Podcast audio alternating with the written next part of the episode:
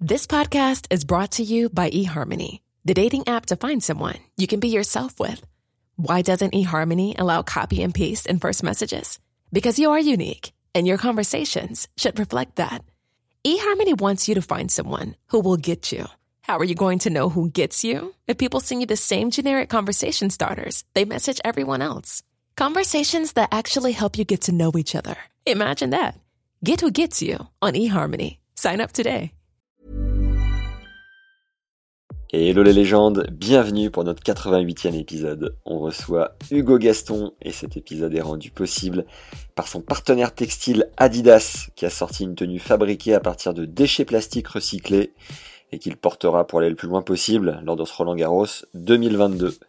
Dans le cadre de son programme durable visant à prévenir la pollution dans les océans, la firme qui habille la Gast, comme on le surnomme sur le circuit, s'est inspirée des cerfs d'Auteuil et a reproduit la flore et la faune des quatre continents différents sur ses tenues. Elles sont bien sûr disponibles en ligne et dans tous les magasins spécialisés. Beau geste déployé par Adidas qui est également très impliqué avec le revenant Dominic Thiem. L'équipementier allemand vise à avoir moins d'impact sur l'environnement et plus particulièrement sur la protection des océans. Merci à la marque aux trois bandes de soutenir cet épisode. Ce type de partenariat nous permet de garder l'accès au podcast gratuit, c'est donc hyper important pour nous pour continuer de vous proposer du contenu de qualité. Place maintenant à l'épisode et on se retrouve sur la chaîne de podcast chaque semaine pour vous faire vivre les coulisses du circuit ATP et WTA à l'aide d'anecdotes, d'histoires croustillantes et de parcours inspirants. Avec Hugo, on a parlé de sa précocité chez les jeunes, puis du temps que peut prendre l'évolution et la progression des joueurs de son âge sur le circuit senior. On revient évidemment sur son match de folie contre Dominique Thiem, numéro 3 mondial à l'époque, pendant lequel Hugo avait fait 50 amorties gagnantes. Je sais pas si vous vous rendez compte, et la Gast nous révèle son secret pour réaliser l'amortie parfaite. Et oui, c'est cadeau. Et pour le recevoir, il suffit de vous inscrire à notre newsletter en lien dans la description. Je vous enverrai ce passage privé du podcast lors de mon prochain mail. Et vous recevrez aussi un fichier regroupant tous les conseils coaching numéro 1 des précédents invités à mettre en pratique dans votre prochain match. Foncez, c'est gratuit, c'est en lien en description. Hugo nous raconte aussi ce match de dingue contre Stan Wawrinka qu'il avait sorti au tour précédent et la façon dont il a réussi à désacraliser mentalement le monstre qu'il avait en face de lui. On revient sur sa victoire contre Alcaraz après avoir été mené 1-7-0 puis 5-0 au deuxième devant un public de Bercy en ébullition. Lagast nous explique comment il a géré le tourbillon médiatique dans lequel il est entré à l'époque et ce qu'il conseillerait un jeune qui passerait par là à l'avenir? Comment retourner dans l'anonymat du circuit secondaire, ce que son actuelle aisance financière lui procure? Et il nous touche aussi un mot sur sa préparatrice mentale, ce que ça lui apporte et sa manière de faire face à l'échec quasi chaque semaine.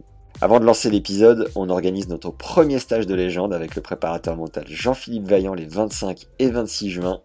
Toutes les infos sont en lien dans la description. Place à l'épisode avec Hugo Gaston. Bonne découverte et bonne écoute à tous. Salut Hugo. Salut. Euh, pour commencer Hugo, j'ai une tradition qui est de demander le surnom de mon invité. Est-ce que tu en as un? Lagaste. Lagaste, très bien. Alors Lagaste, tu es né le 26 décembre 2000 à Toulouse. Septembre. Septembre, ça commence très fort, merci. tu mesures 1,73 pour 68 kilos, c'est toujours ça à peu près? Ouais. Ok. Tu es joueur de tennis professionnel depuis 2018. Gaucher, revers à deux mains. 63e joueur mondial à ton meilleur à ce jour.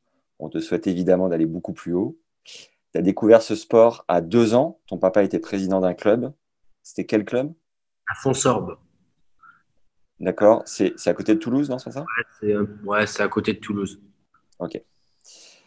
Euh, c'est un peu jeune, mais quels sont tes premiers souvenirs raquette en main?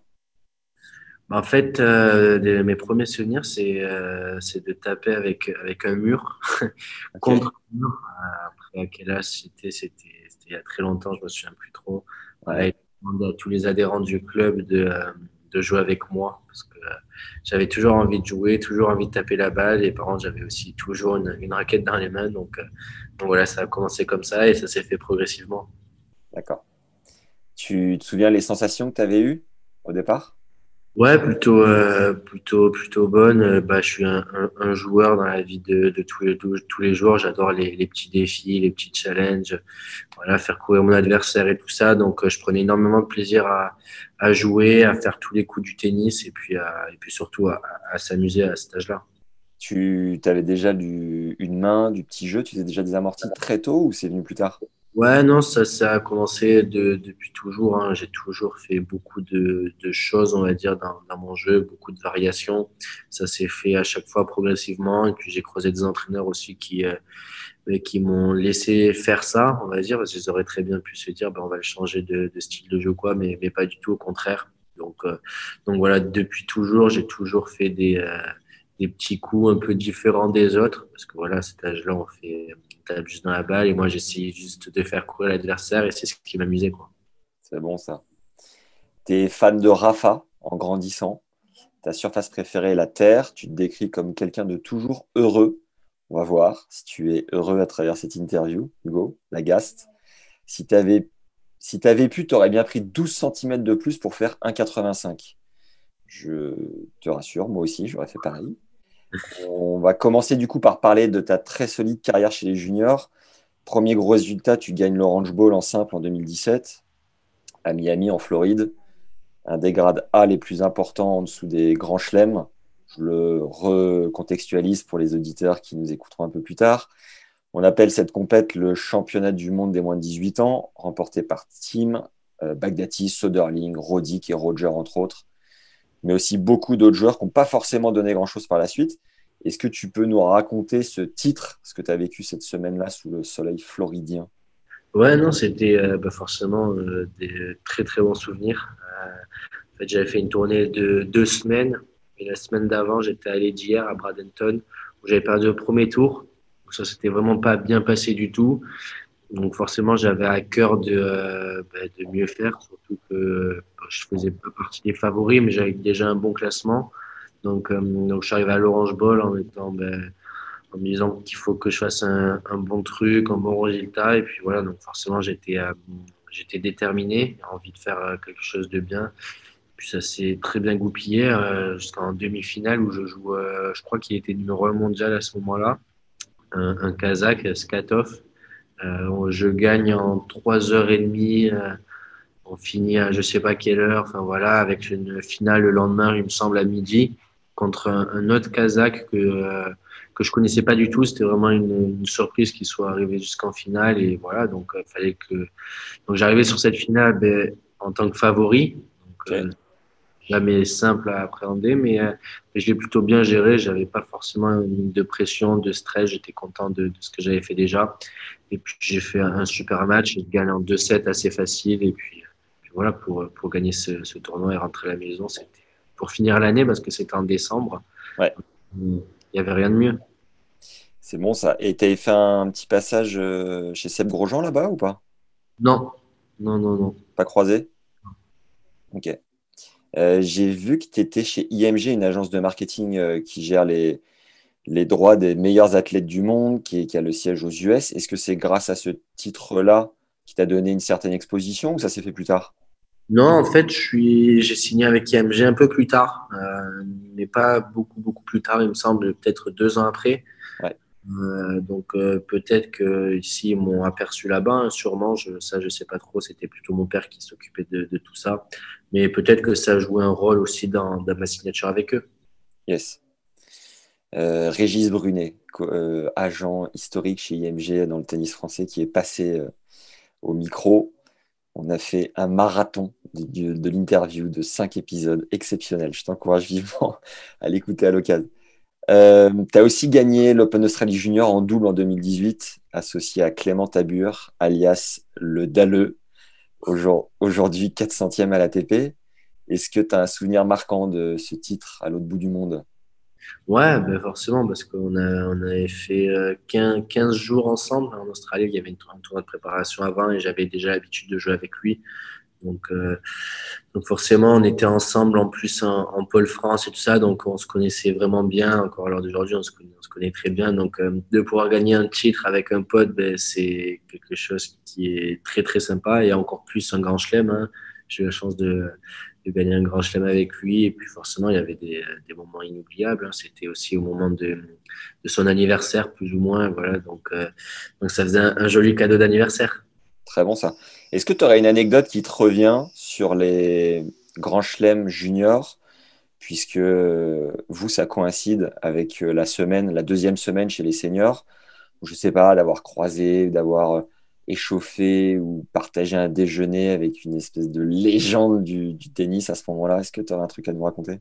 Ouais, ben on, partage les, euh, les, vestiaires avec ben forcément les, les, pros quand on est en junior. Donc, euh, ben quand tu es junior, ben forcément, c'est quelque chose ben, qui est quand même super. Voilà, c'est une, une, chance. Donc, euh, forcément, dans les vestiaires, ben, tu croises tout le monde. Hein. Tu croises des champions, tu croises des fédéraux, mais tu vas aussi croiser des Lendl ou des, ou des trucs comme ça. Donc, quand on est jeune comme ça, on les regarde un peu avec les, euh, les, les gros yeux, se disant putain, on est là, est-ce qu'on est vraiment à notre place?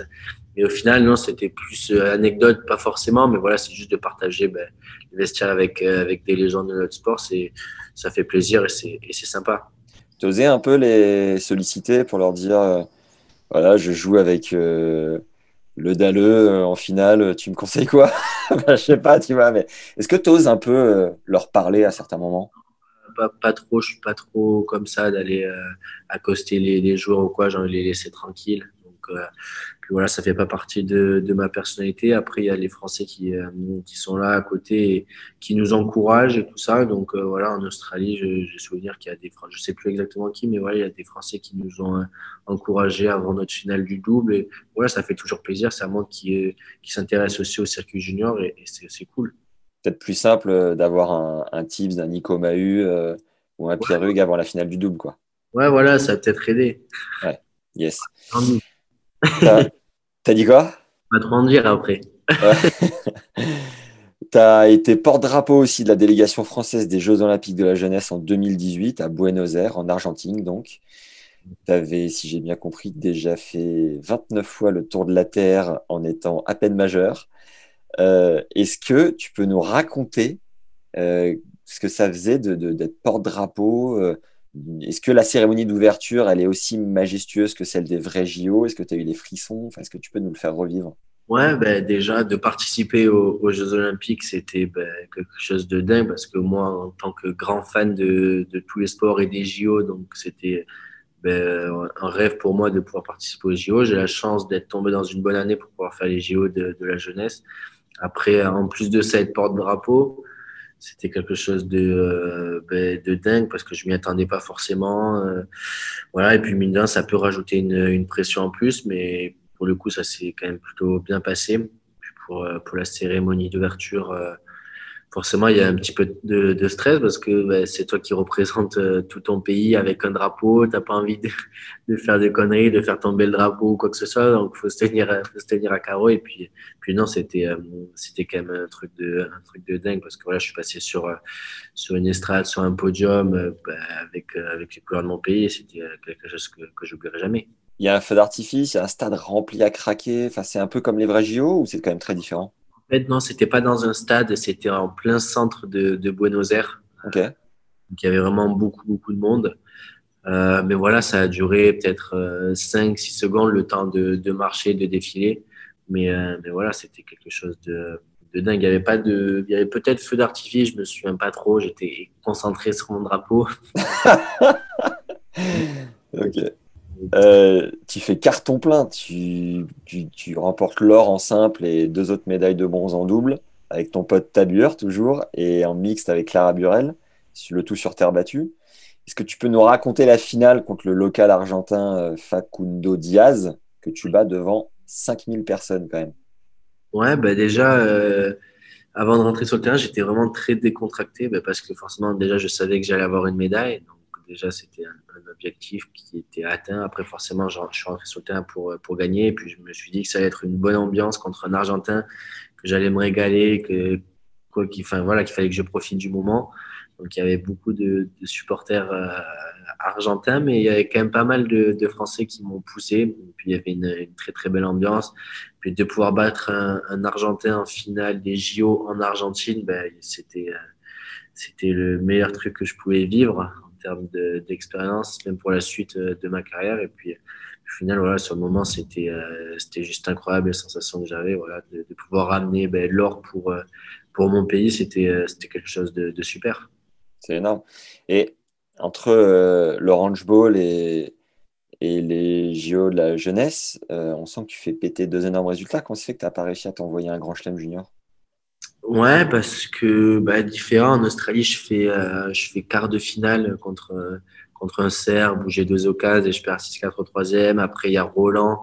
Ça, ça se passe pas bien, voilà, parce que tu as envie de bien faire, tu à la maison, mais voilà, tu te libères pas. Et puis après, tu as, Wimbledon, euh, sachant que tu pas bien joué au tournoi d'avant, tu te mets peut-être une pression en plus. Et voilà, donc j'ai fait, pour le coup, je suis passé un peu à côté de, de Roland et de, et de Wim, mais, mais bon, c'est comme ça et c'est pour ça, je pense aussi que, que ces JO, c'était pour moi de la même, du même niveau que, que les grands chelems, voire mieux à ce moment-là. C'est peut-être pour ça que, que j'ai bien joué à ce moment-là.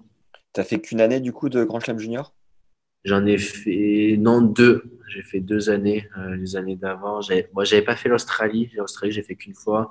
J'avais fait Roland deux fois, Wim deux fois et US deux fois. Ok. Et moins de moins d'ouverture sur les sur les premières fois du coup. Ouais, sur les premières fois beaucoup moins. Déjà, j'avais un an de moins. Ouais contre des joueurs qui jouaient très bien. Donc. En regardant un peu euh, Tabur, je vois qu'il est 400e. Euh, euh, Facundo Diaz, il est 300e, je crois, actuellement. Le Kazakh dont tu parlais tout à l'heure à l'Orange Bowl, il est 190, il me semble. C'est plus ou moins des, voilà, des évolutions progressives. Toi, finalement, tu es déjà top 100. Est-ce que, est-ce que tu sens que tu as passé des caps un peu plus rapides que ces gars-là? Est-ce que tu sens que tous ces mecs vont finir par arriver à maturité et à percer? Ou tout ça est finalement euh, hyper incertain et tu peux pas trop t'avancer quoi tu vois? Non c'est dur de, dire quelque chose hein. chacun a sa, sa progression euh, chacun va à son rythme Skatov il a mis un peu de temps aussi à, monter un classement et il est monté d'un coup aujourd'hui il est 180, 190. Euh, Clem, c'est un peu pareil, mais voilà, c'est des joueurs qui jouent très bien et ça montre aussi la difficulté du, bah, du circuit, hein, que ce soit en futur en challenger. Et, et sur le, grand circuit, c'est très dur d'y arriver. Il y a très peu de, de monde qui arrive. Moi, j'ai la chance d'y être arrivé, mais voilà, je compte pas ressortir de suite décembre. Mais, mais ouais, non, chacun va à son rythme. Moi, j'ai eu la chance d'avoir une bonne progression, une progression qui était quand même assez rapide. C'est sûr qu'on compare avec d'autres personnes, ça peut être toujours plus rapide, mais, mais voilà, je suis content de là où j'en suis aujourd'hui, de là où j'étais il, y a, il y a deux ans. quoi. C'est qui les mecs de ton âge qui sont devant, bien devant, juste devant? Ah, Il y a Félix. Yacine, ouais. Yacine qui est là depuis pas mal de temps. J'ai l'impression que ça fait 10 ans déjà qu'il est. Clair. Après, il y a Brooksby. Ok. Euh, qui est une ma génération qui, euh, pareil, lui, pour le coup, n'a pas beaucoup joué en junior. Il est vite monté, grosse progression. Après, il y a Stinner qui a un an de moins, euh, qui est là depuis pas mal de temps aussi. Après, il y a, ben, il y a Alcaraz hein, qui, a, qui, a, trois ans de moins. Il y a, il y a Musetti avec qui j'ai joué, pas, où j'ai pas mal joué en junior. On était assez, assez, souvent ensemble, qui voilà au même classement que moi à peu près. Okay. Voilà, on est euh, on est 5-6 à peu près, un peu plus une petite dizaine à être à, à ce classement-là. quoi. C'est un peu aussi comme euh, comme Baez hein, qui a mis un peu plus de temps à arriver dans les 100 et maintenant il y est. Il, est très, il a très vite progressé. Et, mm. chacun va à son rythme. Puis voilà. Tu termines euh, l'année junior numéro 2 mondial, tu fais demi au Masters de fin d'année, Masters junior. Ça se joue où? Est-ce que c'est des conditions aussi hyper privilégiées, un peu comme le Master euh, senior? Ouais, bah déjà c'était euh, assez compliqué parce que bah, en fait ça s'enchaînait avec les JO. Ouais. en fait, j'ai fini les JO et normalement on est obligé d'attendre la cérémonie de, bah, de, finale pour, pour partir. Et moi j'avais une exemption pour partir avant. D'accord donc en Argentine, j'ai dû partir en Chine pour les JO, euh, à l'autre bout, sur euh, une, une, surface complètement différente. Donc euh, voilà, c'était sur, sur dur, alors que j'étais sur terre battue deux jours avant. Ah trois jours après, je commençais le Masters. Donc, donc bon, voilà, sachant avec mon classement, je savais que je pouvais éventuellement finir l'année numéro 1, mais bon, il fallait qu'il y ait des concours de circonstances, mais ça, j'y pensais pas vraiment. Et au final, je suis arrivé, je perds mon, mon premier match, très dur, où je me sens vraiment pas bien je me dis un peu qu'est-ce que je fais là quoi? Donc j'étais avec mes parents et tout ça. Et après au fur et à mesure, je, je vais de mieux en mieux. Je gagne mon deuxième tour de, de poule, puis mon troisième match de poule aussi. Et là, j'arrive à me qualifier pour les demi où je joue le numéro 1 mondial, justement. Ok. Et là, on fait un super match. Je perds en 3-7, 6-2, 6-3 au troisième. Mais, mais voilà, sans avoir de regrets. Et après, par rapport aux conditions, on était plutôt pas mal. C'était à Chengdu. Je sais qu'il y avait un 250 là-bas. Je ne sais pas s'il y a encore. Euh, on était vraiment dans un bon site. Il y avait tout sur place. Donc, on était quand même très, très bien là-bas. Ouais. C'est qui le numéro mondial dont tu parles? C'était Tseng, un, Taipei qui est euh, peut-être 150 maintenant. Ok. Un 2001 qui, euh, qui, pareil, en junior, je crois, a fait finale en Australie, gagné Roland, gagné oui, mais fait demi à, l'US. Machine. donc, qui a beaucoup gagné tout ça en junior. Et pareil, voilà, sur le circuit senior, il a mis un tout petit peu plus de temps à arriver. Et là, il commence à avoir un, très, très bon classement aussi. Tu voyageais beaucoup avec tes parents?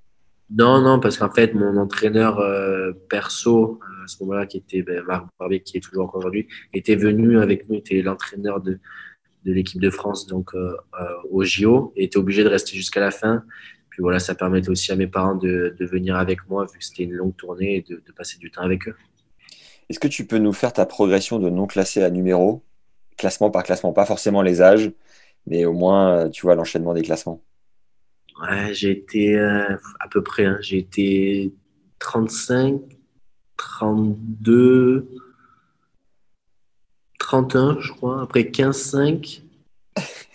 attends, attends, 32-31 intermédiaire ou 32-31 fin de la saison? Ouais, ça, c'est dur de dire.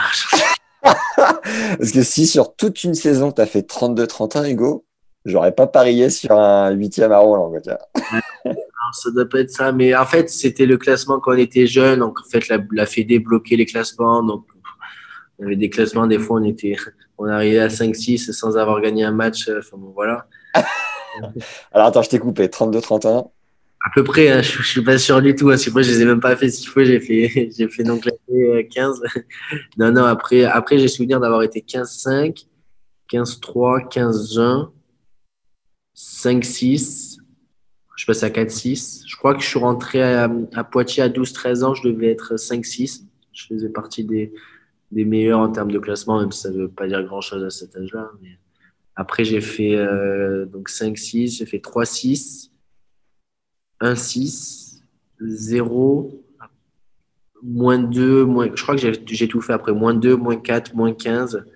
Et après, je suis passé de numéro 100 à numéro 80, 80 à 60.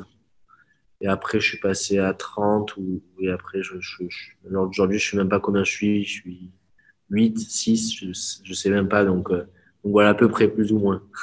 Pas trop dur de quitter chez toi pour intégrer Poitiers à 12-13 ans?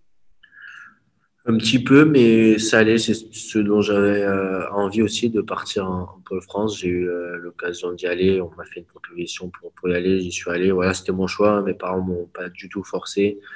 Donc, euh, dur, oui, un petit peu parce qu'on est encore jeune. Mais, mais voilà, j'étais avec les copains. On était tous dans le même cas. Donc, donc on était tous ensemble et puis euh, on, s'entendait déjà tous bien, donc il y avait quand même une bonne ambiance. Donc, euh, donc ça je l'ai bien vécu en tout cas. Tu pétais des câbles euh, sur le cours étant jeune ou tu as toujours été plus ou moins maître de tes nerfs? Non, non, bah, encore à l'heure d'aujourd'hui, ça m'arrive de, de, péter des, câbles. Hein. Je suis, on, est, on est tous des humains, on a le droit de, s'énerver, surtout au tennis, hein. c'est assez frustrant. Donc, donc non, j'ai toujours été un petit peu nerveux sur le terrain. Après, après voilà, dans la vie de tous les jours, je suis quelqu'un qui est, qui est très calme, qui ne s'énerve pas beaucoup. Mais, mais sur le terrain, ça m'arrive d'être un peu nerveux des fois. Et à partir de quel âge tu as rêvé? Et tu rêvais de quoi précisément? Tu te souviens vraiment le début de te dire, oula, je sens que j'ai envie de trucs euh, concrets là? Ouais, c'est plus quand je suis rentré à Poitiers, euh, donc vers l'âge de 12-13 ans, où ouais. euh, un peu plus sérieux, un peu plus cadré. Parce qu'avant, c'était plus on va jouer parce qu'on en a envie, on s'amuse et tout ça. C'était un tout petit peu moins sérieux, sans, même si c'était assez sérieux. Mais bon, on est encore jeune, donc il ne faut pas non plus être, euh, être dans l'excès. Mais je dirais à 12-13 ans, on a vraiment commencé à être très bien cadré. Et c'est à ce moment-là, en plus, loin des, des parents, que je, je, me suis dit ben, pourquoi pas essayer un truc dans le tennis? Je ne sais pas où, où ça va m'amener, mais ben, voilà, essayer de, de kiffer, continuer à, à bien m'amuser et puis, et puis tenter ma chance. Et clairement, ton, ton Graal, c'était quoi euh, déjà à cet âge-là? Bah, Gagner un, grand chelem, mais d'abord, forcément, c'était de rentrer dans les 100.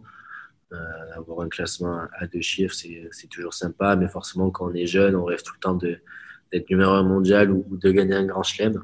Forcément, voilà, maintenant c'est plus des objectifs parce que j'ai la chance de disputer les tournois pour essayer d'y arriver. Mais, mais ouais, quand j'étais petit, c'était ça. J'ai eu Gilles Simon au micro qui me disait euh, un enfant, euh, il s'en fout d'être euh, top 100. Tu vois, c'est parce que je dis, je dis pas que tu t'en foutais, mais, mais quand tu es petit, c'est vrai que c'est tellement intangible d'être dans les 100, tu vois. Alors que, ouais, s'envoyer Roland ou, un grand chelem, forcément, être numéro 1, voilà. Mais c'est vrai que tout ça, ça vient avec la raison, avec la réalité du circuit, tout ça. on est petit, on ne se rend pas forcément compte de ce qu'il faut faire aussi pour y arriver. Pour arriver, on sait que c'est très très compliqué. Donc on dit direct être numéro mondial ou gagner un grand chelem. Puis forcément, c'est. après, c'est le but ultime aussi de chaque personne, je pense. Tu as toujours été très talentueux et un peu dans le haut du panier ou tu t'es fait au fur et à mesure? Non, ben en fait, euh, ben, j'ai la chance de, ben, de toujours avoir été entre guillemets dans les meilleurs de ma génération même euh, en étant plus petit, hein, sur les TMC ou quoi, je faisais partie des 3-4 meilleurs à chaque fois. Donc, euh, donc voilà, j'ai toujours été un peu en haut, on va dire, dans, dans les meilleurs sur chaque euh, catégorie. Donc, Comme cette interview est timée et que Sandrine veille au grain derrière, je ne sais pas si j'aurai l'occasion de poser cette question, donc je la pose tout de suite. Hugo, il y a cette stat incroyable. J'aimerais que tu nous parles du match contre euh, Dominique Thiem, mais j'ai une trame avant d'y arriver, où tu as sorti 50 amortis, dont 40 points gagnés grâce à ce coup. ce qui a fait déjouer Dom le bûcheron, qui était troisième joueur mondial à ce moment-là, et qui a déclaré Ces amortis viennent d'une autre planète. Est-ce que tu peux nous révéler, du coup, le secret de comment réaliser l'amorti parfaite, Hugo, s'il te plaît? Ouais, non, ben en fait. Euh, Hop là, les légendes. Pour recevoir ce passage privé du podcast, il suffit de t'inscrire à notre newsletter qui est en lien dans la description de l'épisode. Tu recevras le secret d'Hugo Gaston pour réussir l'amortie parfaite. Fonce, c'est offert et on y retourne. chez les pros, du coup, on, bascule chez les seniors. Tu gagnes quelques futurs en 2019, tu joues tes premières qualifs sur le circuit. Est-ce que tu peux nous raconter ton premier point ATP Le tout premier, c'était où? Est-ce que tu as ressenti?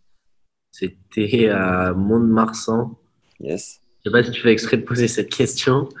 Bah, je la pose plus ou moins dans toutes les interviews. Donc, euh.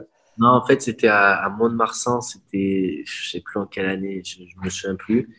Et, euh, et, en fait, donc je me qualifie. Déjà, je gagne deux matchs. J'étais très content de me qualifier pour, euh, pour le futur, pour avoir la chance de prendre un point ATP. Et je joue en espagnol, donc qualifié aussi.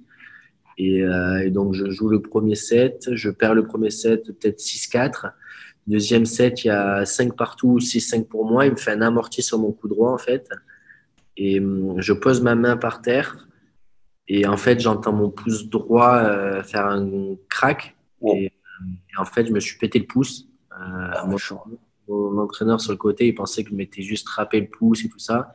Et j'arrive à gagner le, deuxième set. Et, euh, et, troisième set, en fait, je, je joue en revers, mais je ne m'utilise pas du tout la main droite parce que ben, je pouvais pas, j'avais beaucoup trop mal, mon pouce était énorme.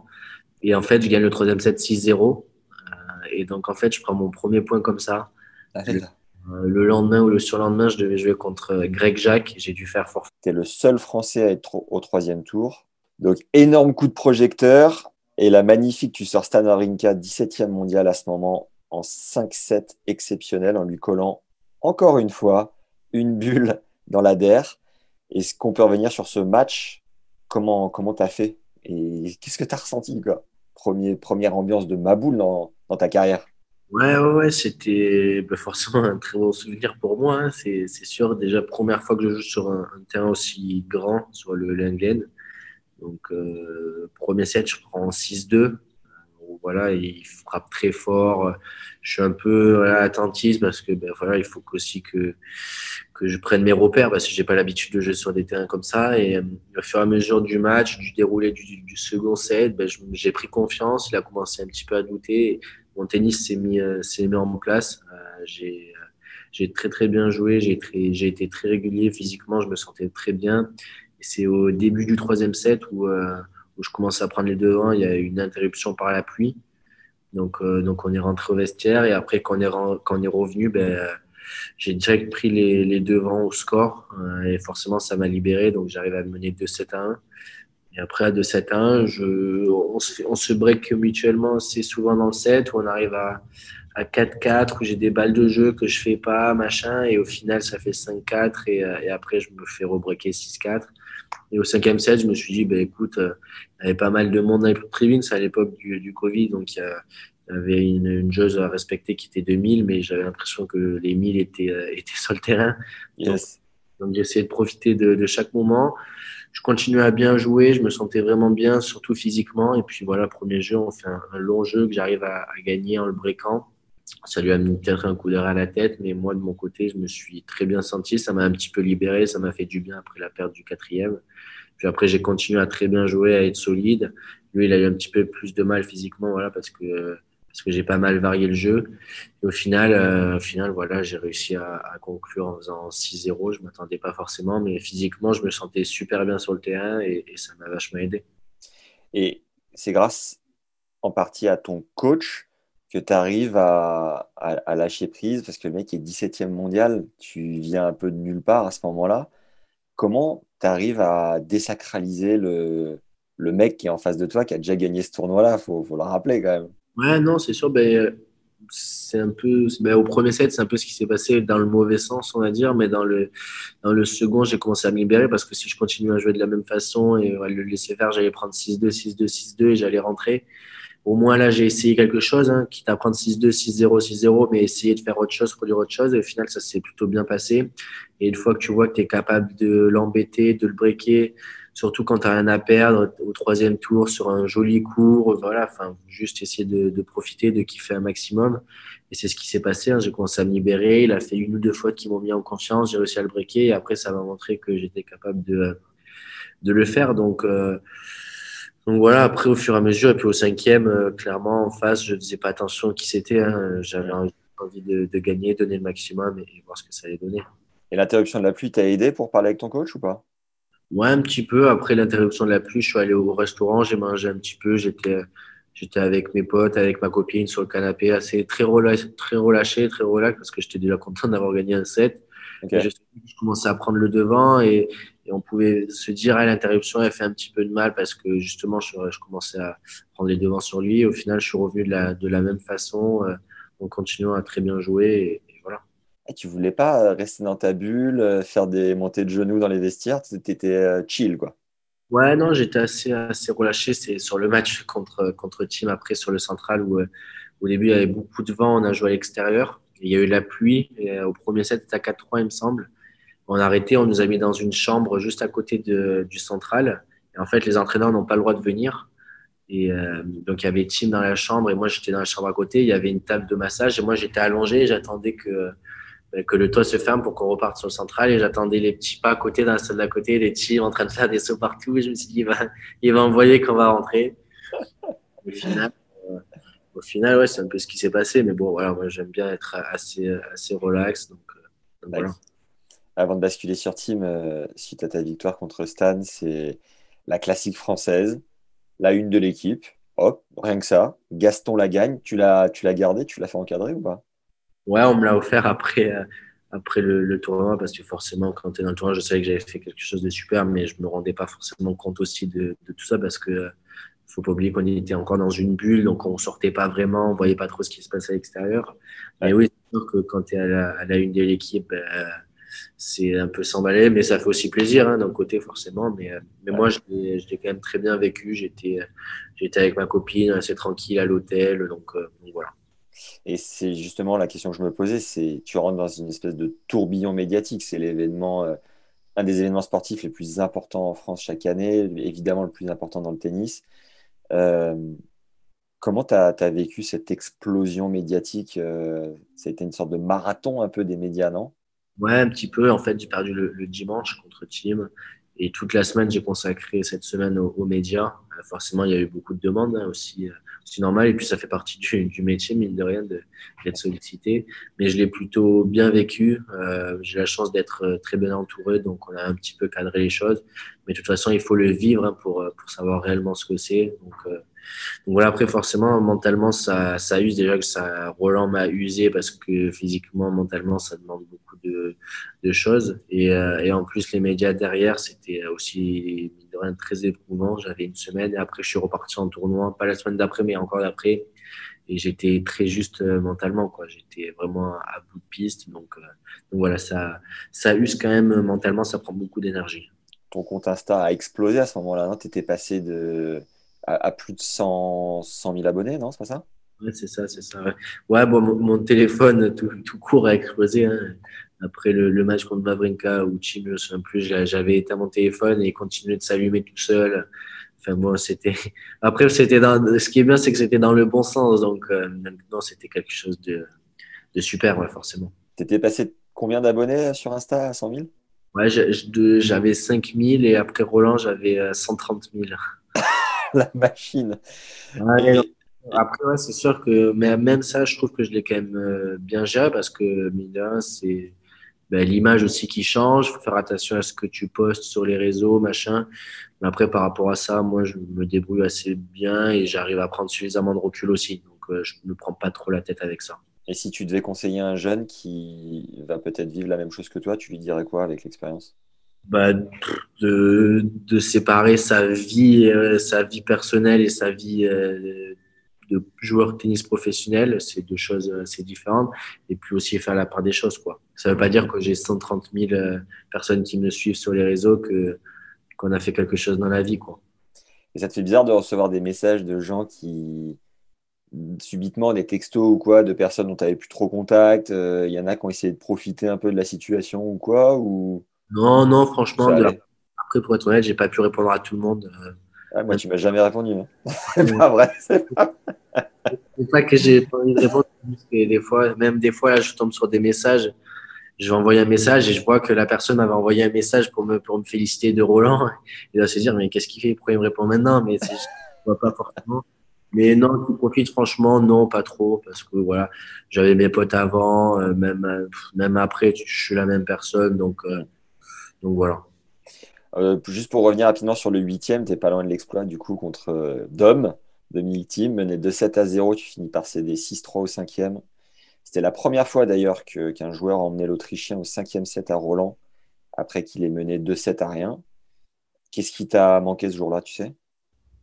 Ouais, c'est dur de, dire quelque chose comme ça parce que j'aurais pu prendre 3-7 et au final, après 2-7, 2-7-0, j'ai continué. Je me suis servi du public qui m'ont aidé. Mon niveau de jeu était très bon. Après, au troisième, ça se joue sur, euh, sur des détails. Hein. J'étais, tout proche. Je sais que le jeu à 3-3 ou je suis à 30 A, voilà, tout, tout proche. Hein. Mine de rien, ça paraît encore loin, mais mine de rien, c'était vraiment pas loin parce que je commençais à prendre le dessus.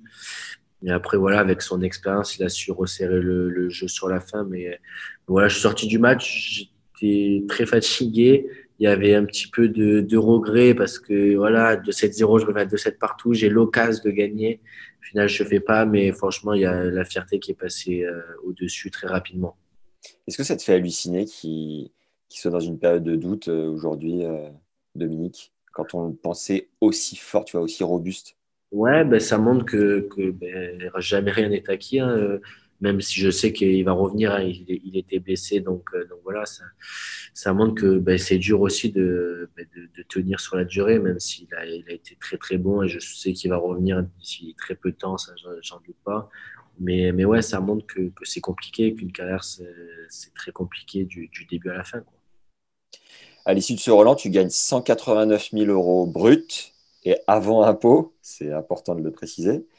Quand on sait à quel point ça peut être dur financièrement euh, sur le circuit, qu'est-ce que tu as ressenti en voyant le virement euh, de cette somme sur ton compte en banque?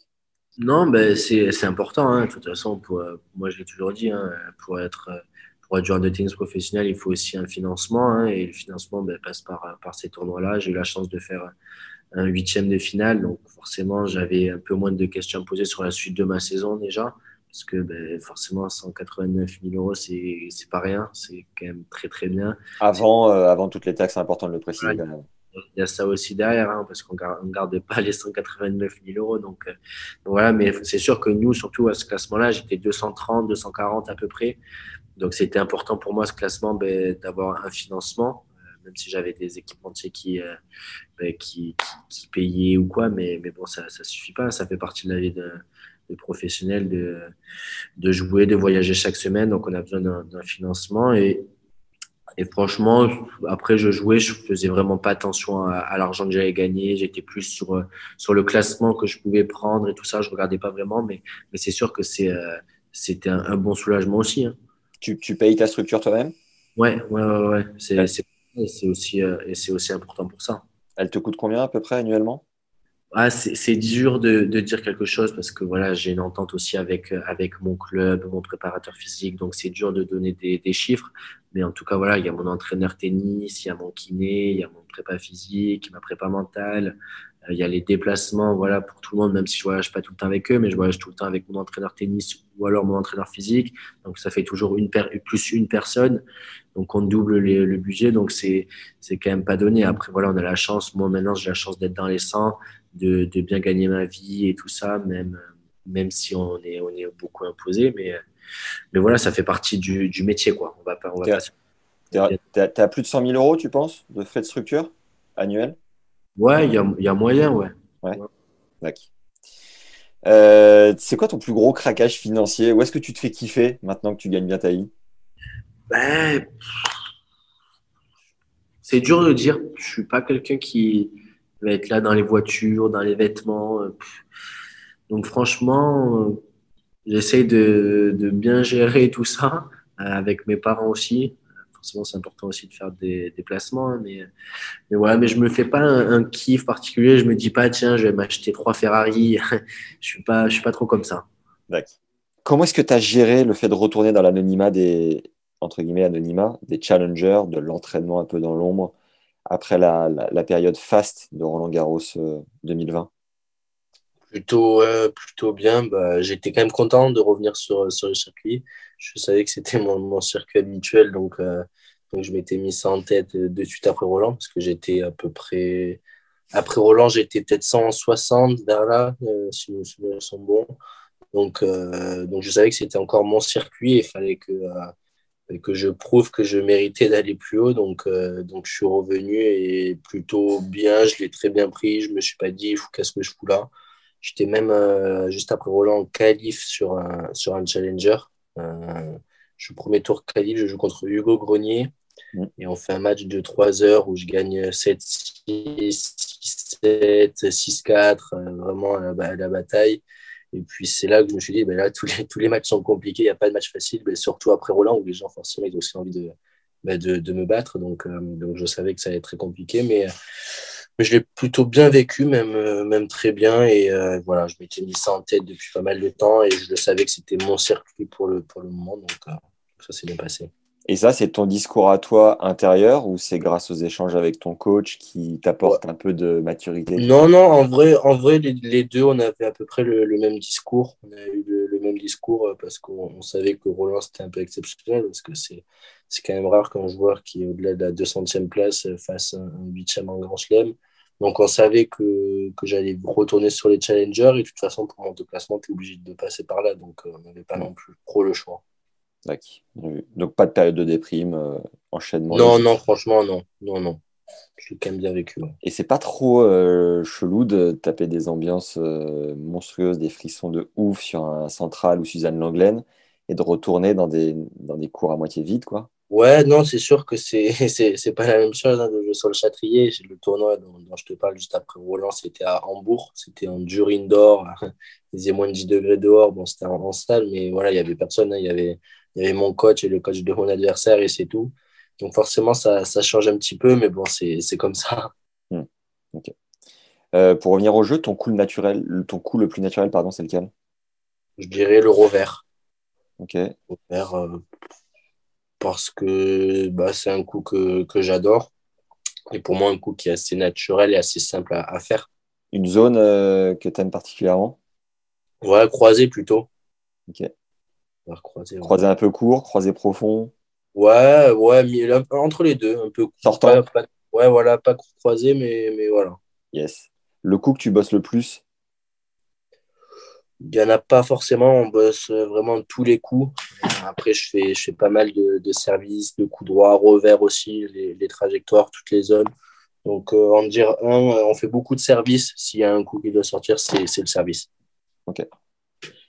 Et comment tu te prépares physiquement? Est-ce que tu es plus à, enquiller du physique sur le cours pour garder les sensations ou à te faire des tours de piste avec du matos en dehors du terrain? Enfin, c'est quoi ta matière? Non, on fait un peu des deux. On fait pas mal de travail en salle euh, et puis aussi travail sur le terrain avec déplacement, même coordination et tout ça. Après, je suis pas quelqu'un qui va aimer aller courir autour d'une piste, mais ça m'arrive de temps en temps, pas, pas très souvent. On fait les choses un petit peu différemment, tout en faisant de, de l'aérobie aussi, hein, mais euh, on essaye de faire quelque chose qui me rend un peu plus heureux, on va dire. Tu as, des, as une manière un peu ludique de faire du physique? Tu vois, ouais, bah, j'ai la... ou des trucs. Euh, non, bah, déjà, j'ai la chance d'avoir un prépa physique qui me connaît depuis très longtemps. Donc, euh, il sait ce que j'aime, c'est ce que j'aime pas. Donc, il essaye de, forcément de me faire bosser tout en, ben, en essayant de changer pas mal des exos pour, euh, pour pas non plus se, se lasser parce que c'est quand même, c'est quand même important. Euh, et puis, qui aussi quelques défis, quelques challenges parce qu'il sait que j'aime ça et que, que je bosse mieux aussi quand, quand il y a des petits défis et qu'on est en groupe. Quoi. C'est Kevin Blandy? Ouais, c'est ça, exactement. Yes. J'ai fait pas mal de contenu avec Hugo Nice, Ben Bonzi. Ah oui et, ouais. avec Kevin, on a enregistré, on a enregistré un truc. Ouais. Ouais, ils sont, ensemble. Tu m'as casé avec un naturel quasi déconcertant que dans ton budget annuel, tu insérais la ligne prépa mentale, comme si c'était normal finalement d'en faire. Est-ce que c'est le cas pour toi? Est-ce que ça te paraît évident de faire de la prépa mentale Non, non, non. Euh, bah, c'est avec mon entraîneur, on a pas mal parlé par rapport à ça. Au début, je ne voyais pas trop l'utilité. Euh, mais quand, euh, quand j'ai commencé à bosser avec une prépa, la prépa mentale, ça fait maintenant deux ans à peu près, vers là j'étais à mon meilleur classement à ce moment-là. Donc, euh, c'est pas parce que j'allais pas bien ou quoi. Au contraire, je voulais justement euh, continuer à, progresser. C'est une personne que mon entraîneur connaissait bien et tout ça. Et il savait que, cette personne bossait bien. Et euh, donc, je l'ai rencontré. Ça s'est plutôt bien passé. On s'est très bien entendu. Et puis, puis depuis, on, bosse ensemble et, et à mettre sur pas mal de, de domaines. Et c'est quelqu'un qui est très familier au tennis ou qui a une vision assez externe de tout ça? Non, non, elle est dans le, elle est dans le tennis. Euh, après, euh, elle prend aussi pas mal de recul. Hein. Elle, ne joue pas ou quoi, mais, euh, mais, elle connaît très bien le tennis. Ouais. Elle connaît bien le jargon. Elle, elle sait ce que c'est que d'avoir une balle de break à 5-4 au troisième. Voilà, oui, oui, ça, ça elle, connaît, elle connaît un petit peu. Ouais. Et, et... pourquoi des fois je peux m'énerver sur certains coups. Quoi. Ouais. non, non, mais c'est quand même important. C'est quand même important parce que quand on n'est pas forcément du milieu et qu'on est prépa mental, ça peut, ben, ça, peut, ça peut être compliqué, mais là, c'est complètement de quoi elle parle et, ce que je ressens aussi sur le terrain, donc c'est bien. À quelle fréquence tu bosses avec? En fait, euh, c'est un peu sans besoin ou quoi. Euh, on n'est pas obligé. Nous, c'est beaucoup par, euh, par visio. On fait tout ça par visio. Et, voilà, quoi, coup de téléphone quand je suis en tournoi, message. Des fois, quand je suis sur Toulouse, elle vient aussi assister à mes entraînements. Donc, donc voilà, on essaie quand même d'avoir des relations assez proches et puis d'essayer de venir de temps en temps aussi. Et c'est quoi, toi, l'élément déclencheur où tu te dis, tiens, là, j'en ai besoin? Non, moi, c'est plus euh, au niveau de ma, ma constance. Donc, euh, on essaie de, de, bosser sur ça. Voilà, constance tout au long d'un tournoi ou d'une saison. Comme je, t'avais, euh, comme je te l'avais dit, je sais que je suis capable de très bien jouer sur, sur une semaine. Mais voilà, il faut que j'arrive à tenir sur, sur toute une saison.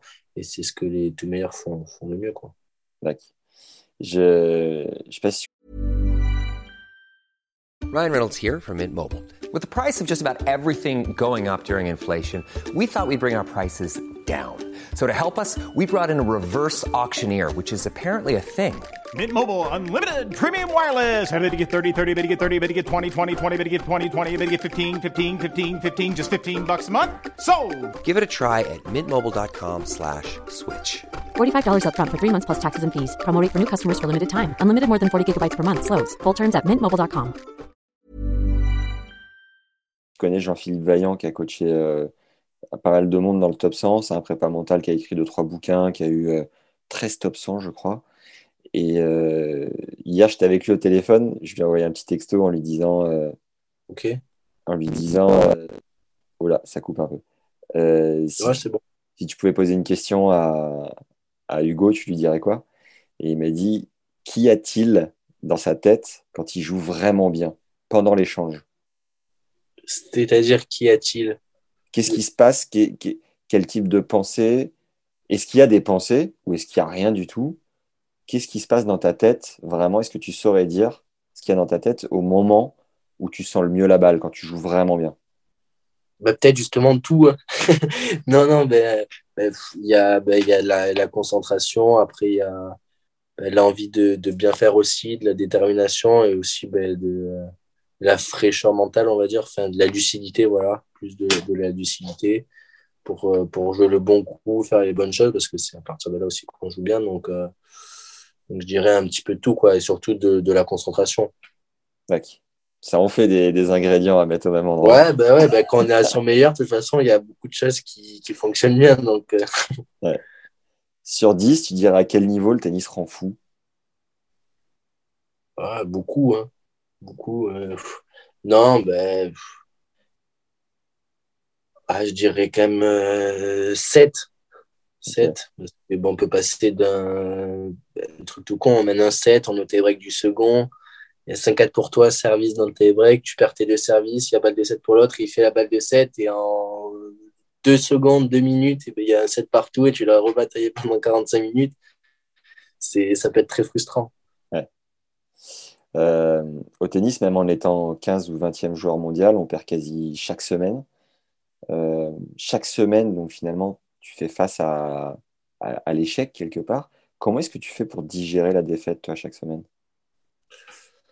Bah, En fait, ça dépend comment, est venue la défaite. Euh, forcément, il y a des bonnes défaites, même si c'est jamais bien de perdre, mais il y a des défaites où, voilà, par exemple, sur ma semaine à, à Roland Garros ou même à Bercy, c'est des matchs que je perds, mais au final, c'est une très bonne défaite. Et il y a d'autres matchs où, il y en a pas mal encore pour moi, justement, il faut, il faut que j'arrive à les gommer, où, où tu perds et il ne s'est rien passé, où tu donnes un peu le, match à ton adversaire. Donc, euh, donc en fait, c'est plus la façon dont tu perds, parce qu'on ça, on le sait, hein, quand on fait un tournoi, on va pas gagner chaque semaine, à part les, les tout, tout meilleurs. On sait qu'on perd même presque plus de matchs qu'on en gagne sur une saison, donc pour dire. Donc, euh, donc c'est plus la, la, façon dont on perd. Quoi. Ta manière à toi de débriefer, c'est plus à chaud, à froid C'est à quel moment? Non, on fait plus à froid quand même. Euh, ça nous arrive de temps en temps de le faire à chaud, mais vraiment très, très, très, très peu. Autre fait notoire avant de passer à Bercy, tu fais finale à Gstaad en 2021 sur la terre suisse contre Rude. Est-ce que tu as quelque chose de sympa à nous raconter de cette semaine pour nous la faire vivre? Ouais, bah déjà, c'est plus sur la semaine d'avant. En fait, j'étais en challenger à, à Yassi en Roumanie, okay. euh, où je perds finale. Euh, donc, je joue le dimanche. Euh, je perds en, en, trois heures avec des occasions de, de, de, dingue. Voilà, donc il y a pas mal de regrets parce qu'à ce moment-là, ben, le niveau des points, c'était quand, même, quand même important. Ouais. Et, et, sur la semaine d'après à Gstaad, donc j'étais 150 à ce moment-là, je j'allais aller en challenger et au dernier moment, la, la liste à, Gstaad a chuté. Donc je suis rentré, je crois que je suis rentré dernier. Euh, donc j'ai voyagé tout le lundi donc pour faire un Yassi en Roumanie pour aller à Gstaad. C'est pas un vol direct, donc j'ai dû faire deux trois escales. Et en fait, donc, je suis arrivé là-bas le, le lundi à, à 22h, 22h30 et je jouais le lundi en deuxième match ou troisième match, euh, euh, le mardi, pardon, en deuxième ou troisième match. Sur Comment ça se fait que tu étais exempt des qualifs du coup? Parce que je suis rentré directement dans le tableau. En fait, ah, c'était final quoi non, non, en fait, vu que c'était un challenger, euh, j'étais quand même inscrit à Akstadt, on ne sait jamais dans le tableau. Ouais. Et la liste, a, la liste a tellement chuté que je suis rentré dans le tableau final avec, euh, parce qu'il y a eu beaucoup de, beaucoup de désistements, quoi. Voilà, exactement. exactement. Donc, euh, donc, vraiment coup de chance parce que sur un 250, quand tu es 150 à la TP, ben, tu rentres nulle part normalement. Et là, c'était vu que c'était l'été un petit peu, ça peut-être ça peut joué. En fait, donc, euh, donc je m'échauffe. Faut savoir que c'est aussi en altitude. Et, euh, et donc, je m'échauffe. Et je joue contre Serundulo premier tour le, le, mardi. Je fais vraiment un bon match. Et au final, au fur et à mesure, bah, avec des scénarios un peu dingues. Hein. Deuxième tour, je joue Delbonis, je mène 6-0, 5-2. Euh, 5-3, je sers. Après, je perds 7-6 le second. Et je gagne 7-6 au troisième. Et contre Garin, c'est pareil, je gagne 7-6 et 13-11 au tie-break du troisième. Ça que des scénarios un peu, un peu dingues pour arriver en finale jusqu'à jusqu'à Rude. Quoi. Donc, c'était yes. une semaine, forcément, euh, bah, une très bonne semaine. Et je ne m'attendais pas forcément à jouer à ce niveau-là, surtout avec la fatigue de la semaine d'avant. quoi. Ouais, et l'altitude, pas trop dur avec les balles qui et, et, et l'altitude, au final, ça s'est plutôt bien passé. Bon, contre Rude, en finale, je perds 6-3, 6-2, mais, je fais vraiment un bon match et c'était dur parce que bah, vu la façon dont il joue, les balles, forcément, elles rebondissaient énormément. Donc, donc c'était pas simple. Mais, mais non, je, je, me suis plutôt bien adapté, donc, donc j'étais content. La semaine d'avant, c'était sur terre extérieure aussi? Ouais, aussi, ouais. Ok. Ouais. Donc ensuite, bis repetita, fin d'année 2021 à Bercy, tu fais, tu refais sauter la banque. Je crois que j'ai jamais entendu autant d'ambiance que contre euh, Alcaraz en huitième, après avoir été mené 1-7-0 puis 5-0 au deuxième dans une salle surchauffée. Il y avait un mélange de mille choses en fait. Un joueur français, donc toi, qui vous fait rêver. La sortie du Covid avec un public mais littéralement fou, ton jeu atypique, qui, fait quand même bien le show. Et ce que tu dégageais aussi sur le court, tu étais en mode chauffeur d'ambiance. quoi. Euh, qu'est-ce que tu que as ressenti, toi, à ce moment-là, sur le court? Ouais, bah, c'était quand même assez dingue. Et puis, si je pense euh, bah, le, parcours que j'ai eu dans le tournoi, parce que j'étais euh, j'étais en qualif, je joue contre Anderson au premier tour des qualifs, qui n'est pas très simple à jouer, pas très marrant. Et je sauve, je sauve des balles de match contre lui. Donc, donc déjà, c'était un peu miraculeux. Hein. Je suis mené un 7 partout il y a 5-3 services à suivre pour lui et c'était voilà, c'était quasiment mort et au final j'arrive à m'en sortir. Et après je fais, je fais mon, mon beau parcours en ayant toujours euh, été dominé. C'était la première fois du tournoi que je gagnais le premier set contre, contre Alcaraz et, et, forcément sur ce match ben, l'ambiance elle était, elle était dingue hein. ben, comme, comme tu l'as dit avec euh, l'après-Covid les gens étaient vraiment très contents de venir au stade avec moi qui essayais aussi de, ben, de chauffer un peu tout le monde avec voilà tout en tout en restant concentré dans mon match. Mais maintenant, il y avait une ambiance de, de dingue. Après, pour, pour lui, de son côté, ça devait être très, très dur hein, parce qu'il y a eu quelques, quelques moments quand même dans le match où les spectateurs étaient plus durs avec lui, surtout au début et sur la fin. Voilà, il s'est fait siffler un petit peu, mais bon, ça, ça fait partie du truc. Ça, moi, j'y peux rien. Je lui ai envoyé un petit message après pour, euh, quand même m'excuser. Pour, voilà, mais puis voilà, non, après, on s'est vu la semaine d'après. Ça s'est très bien passé. On, on a rigolé ensemble, mais mais non, pour, ce, pour revenir au match, c'était ouais, quelque chose de dingue parce qu'en plus de, de, tout ça, moi, mon niveau de jeu était bon et en plus, il y a la victoire au bout. Donc, euh, donc c'était super. Et, tu te disais pendant le match, tu disais, voilà, c'est la folie. Ouais, ouais, ben en fait, dès, le début, je me le suis dit parce que je gagne mon premier jeu et j'avais l'impression qu'il y avait cinq partout au troisième. Il y avait une ambiance de, de fou et même moi, j'avais jamais joué dans, dans, une ambiance comme ça. En plus, à l'intérieur, ça résonnait ils étaient vraiment chaud bouillant parce qu'on a quand même joué, c'était tard, on a commencé, euh, je sais plus l'horaire, mais vers 22h peut-être, un truc comme ça, donc c'était quand même euh, assez tard et tout le monde est resté, donc c'était très sympa. C'est ouf. Est-ce que tu t'es servi de l'expérience de Roland pour euh, haranguer un peu plus la foule ou faire différemment, te dire, ok, ça c'est rare, donc j'en profite encore plus? Comment tu as vécu le moment? Ouais, ben, un, un, peu les deux. Je sais que quand il y a du monde, je peux très bien jouer à Roland, il n'y avait pas non plus énormément de monde, hein, même s'il y en avait un petit peu. Je me suis dit, il faut que, que je profite un maximum. Euh, puis je savais aussi que Alcaraz était quand même euh, jeune, hein, il, 18 ans et tout ça, donc je savais que ça pouvait être très compliqué pour lui, surtout d'avoir le, public à dos. Donc, euh, donc j'ai essayé, moi, de, de continuer à, jouer mon jeu tout en essayant d'être aidé par le public, et c'est ce qui s'est très bien passé. Yes. Mais c'est vrai que tu fais bien de recontextualiser d'où tu viens avant de jouer à Alcaraz, parce que c'est un peu comme, euh, euh, comme à Roland ou comme à Akstadt. Avant, c'est un enchaînement de, de plein de victoires un peu à l'arrache, c'est de la confiance que tu vas chercher. Je crois qu'avant ce Bercy, tu avais plutôt bien joué en tchal euh, sur dur aussi, tu arrivais avec pas mal de confiance, c'est ça? Ouais, bah en fait, l'objectif, bah, c'était à ce moment-là, j'étais vraiment proche des 100 et c'était des tableaux pour, pour l'Australie, il y avait des, euh, j'avais bien joué tout au long de l'année sur, euh, sur terre en tchal, donc je me suis dit on va repartir sur des tchals et c'est ce qui s'est passé. Et il y a Bercy qui est arrivé et, euh, et, voilà, je suis rentré en qualif avec mon classement, donc je joue contre Anderson, donc je, je gagne le match. Après, pour me qualifier, je joue contre Musetti où je suis mené un 7 1 break, j'arrive à gagner. Après, je joue contre Arthur Rinder au, au, premier tour, pareil, je suis mené un 7 1 break, j'arrive à gagner. Et contre Carino, pareil, donc c'était forcément, à un moment, je me suis dit, je, je, peux plus perdre, quoi. Donc, euh, donc c'était, euh, non, c'était assez, euh, assez marrant parce que sur chaque match, j'étais vraiment mal embarqué. Je pensais perdre sur tous mes matchs. Au final, j'arrivais à m'en sortir pour arriver jusqu'à jusqu'à Medvedev. Et quand on sait l'importance du service et encore plus en indoor, un set, un break, du coup, d'enchaîner trois victoires en étant mené quasi un set, un break, à ce moment-là, tu te dis quoi? Tu te dis, OK, je suis capable de tout. OK, finalement, ça ne veut pas dire grand-chose. Comment tu analyses ce truc-là? Non, mais c'est sûr que chaque semaine, si je suis mené à un set break, je ne suis pas sûr de gagner chaque semaine. Donc, euh, donc non, c'est quand même très important. Euh, après, je sais que, que je suis capable de, de très bien retourner, de breaker les, les autres. Mais, mais voilà, c'est aussi très important de gagner ces, ces jeux de service. C'est ce qui avait été un petit peu, un petit peu compliqué, mais, euh, mais j'ai réussi à, à, resserrer, à resserrer le jeu et à, et à, gagner mes jeux de service sur, sur la fin, sur les moments importants. Donc, euh, donc non, non c'est bien passé, mais forcément, les, les, jeux de service sont, sont quand même très importants. Ouais. Tu sens que Surtout tu. en indoor. Ouais.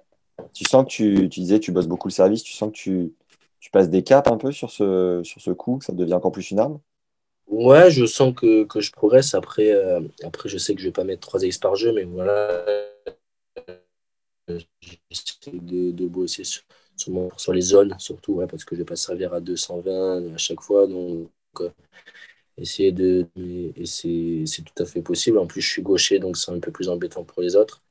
Donc, euh, donc ouais, je sens que, que c'est un coup qui, qui se développe et qui s'améliore. Euh, après Alcaraz, tu perds contre Danil. Tu enchaînes avec le Masters Next Gen euh, un peu cramé, mais tu passes la barrière des 100 du coup. Le 103e, tu passes à 67e. As, ça t'a fait un truc clairement, ce, dont on parlait euh, hier euh, quand tu es jeune, le cap de la barre des, des 100. Est-ce que euh, ça t'a vraiment généré quelque chose ou finalement, bon, on t'es exactement le même et le, circuit continue quoi tu vois? Est-ce que ça t'a fait un truc? Non ben forcément j'étais content parce que c'était l'objectif et, et, je l'avais bien bien atteint après j'ai pas eu le, le temps de être content juste derrière euh, qui a été qui a été vachement dur euh, mais, euh, voilà donc donc je suis direct trop parti en, en tournoi donc c'était assez compliqué de, de, digérer, de digérer tout ça mais mais ça s'est plutôt bien passé même si j'étais vachement fatigué la semaine d'après à Milan après, il y a eu la sélection aussi en, en Coupe Davis. Donc, j'ai vachement enchaîné sur la fin de saison. Donc, c'était dur de vraiment se poser, de se dire, ben, c'est vraiment bien et, et, super, même, même si après ça, j'étais quand même le même, hein, mais c'était un objectif qui était atteint. Le Masters Next Gen, rapidement, c'est bien foutu. Enfin, comment, comment ouais, ça non, franchement, on était, on était vraiment, vraiment bien accueillis. Euh, sur les joueurs et le coach. Et puis, l'ambiance dans le tournoi était vraiment sympa. C'est c'est des conditions qui sont un petit peu différentes. Le format est différent, mais ouais, franchement, c'était vachement bien. Super ambiance aussi entre nous, les joueurs. Ouais. C'était euh, quand même un tournoi, euh, c'est pas d'exhibition, mais on était vraiment tous euh, assez relâchés. Mais on voulait en même temps tous gagner. Donc, donc c'était vraiment, vraiment sympa, une belle ambiance. Ouais. Il y a beaucoup de prize money? Ouais, il y avait pas mal d'argent aussi. Ouais. Donc, euh, donc, mine de rien, financièrement aussi, ça, ça jouait. Mais après, il n'y avait pas de points. Donc, donc voilà. Et par rapport aux Masters chez les juniors, c'est largement au-dessus en termes de conditions ou comment ça marche? Ouais, ouais, c'est pas la même chose. Ben, on sent en fait, ben, après, j'ai jamais, j'ai jamais eu la chance de disputer le, le vrai Masters, on va dire. Mais, mais ouais, franchement, non, on est vraiment, euh, on est vraiment bien. On est, on est, nos chambres d'hôtel étaient très bien. L'hôtel, l'organisation, vraiment, on était. Euh, un peu les, les rois, entre guillemets. Euh, après, on savait que c'était sur une semaine, mais non, franchement, l'organisation et tout ça, c'était vraiment top. On, a eu de la chance. C'est sponsorisé par Red Bull, hein, c'est ça, non? Euh, Ouais, il y avait Red Bull, ouais, ça, faisait, ça faisait partie. Ouais. Okay. Tu te sens plus fort sur dur ou sur terre? Hum, Je sais pas trop. Franchement, je, sur terre, je me, sens, je me sens très bien, mais, mais sur dur, je J'aime aussi beaucoup jouer sur, sur dur. Après, quand même plus sur terre. Ok. Est-ce que tu as toujours un effet de surprise contre tes adversaires ou beaucoup moins? Parce que maintenant tout le monde connaît ton style de jeu maintenant Est-ce que j'ai encore un... un effet de surprise ouais. contre tes adversaires ou beaucoup moins parce que maintenant tout le monde connaît euh, ton style de jeu? Non, un petit peu moins forcément. C'est sûr qu'ils savent que je vais faire pas mal d'amortis, tout ça. Mais je pense que c'est quand même assez embêtant hein, de, de, jouer contre un joueur qui avec un style de jeu un petit peu différent. Mais, euh, mais non, après, j'essaye moi de continuer à, jouer comme je joue d'habitude. Et puis, euh, et puis voilà. D'accord. Tu n'as pas forcément fait trop pivoter ta tactique en fonction de ça, quoi. Non, non, pas vraiment. Non, j'essaie déjà de, de faire moi ce que je sais faire et en fonction de, en fonction de l'adversaire ou quoi, ben, je peux éventuellement changer ou, ou pas. Ouais. Mais, euh, mais non, je, je reste, je reste pareil et ma tactique aussi. Je crois que vous avez vécu une aventure humaine assez incroyable avec le Stade Toulousain en championnat de France par équipe l'hiver dernier, avec tes potes justement Ben Bonzi, Hugo Nice, passé sur le podcast entre autres. Est-ce que tu peux nous raconter ce qui crée cette magie dans votre équipe? Ouais, bah déjà, euh, bah déjà le club en général, on sait que le club, bah, le club n'avait jamais gagné les, les championnats de France et ça, tient à cœur euh, au président, à, tout le monde, hein, parce qu'il y avait vraiment euh, une, belle ambiance. On savait qu'on avait une équipe qui pouvait pot- potentiellement aller au bout, donc donc voilà, et puis en plus, comme, comme tu l'as dit, on était tous potes, on s'entraîne tous tout le temps ensemble l'année, donc, euh, donc ça crée forcément un, un petit truc. On n'était que des Français aussi de la région, donc euh, en plus de ça, voilà, on se connaît depuis super longtemps. Et puis, et puis voilà, d'aller au bout, en plus avec, avec les potes, ouais, on a vécu un, un beau truc. T'as fait une des plus grosses fiestas de ta vie après ou pas? Non, non, non, on a, on a, on a bien célébré tout ça, tous ensemble et tout ça. Mais surtout, après, j'étais, j'étais bien fatigué parce que entre, la, entre ça et, euh, et le Next Gen, il y avait la Coupe Davis. Même si j'ai pas joué, euh, ça reste pour moi quand même une, une première sélection ou quoi. Et, euh, et c'était, ça prend quand même de l'énergie. J'étais derrière à encourager les, euh, les copains. Je suis arrivé, j'ai direct enchaîné avec les matchs par équipe et, et c'était, c'était pas simple. Justement, tu fais bien de m'en parler. T'as eu euh, un bisutage ou pas en Coupe Davis? Ouais, j'ai eu un petit bisutage avec, euh, avec Nico Mahu et, Pierre-Hugues, mais ils ont été euh, assez tranquilles avec moi, donc, euh, donc je m'en sors bien. Ils t'ont retourné la chambre, mais pas trop vénère, quoi. Non, un petit peu, mais comme il faut, tranquille. Ok. Un petit, un petit discours, une chanson, un truc? Euh, ouais, bah, un petit discours tranquille à table, parce que voilà, c'était en période de Covid, donc il n'y avait pas de, de discours officiel. Donc euh, on va dire que je suis, je suis bien tombé. Pas trop En le cas, je suis, en Pas tout trop. cas, je suis mieux, je suis Ouais. mieux tombé que, que Ben, il a eu un peu moins de chance. Ah ouais, il était avec Guy? Non, il était à, Pau avec, avec la même équipe, mais il y a Arthur qui, est- qui, qui est pas mal et euh, bah, tous les autres, hein, mais ils étaient, ils étaient vraiment tous euh, sur, euh, sur lui. Moi, j'ai la chance d'avoir euh, Pierre-Hugues et Nico qui étaient euh, plus tranquilles. Et pas trop le, le cœur qui bat à 12 000 euh, pour faire le, le discours?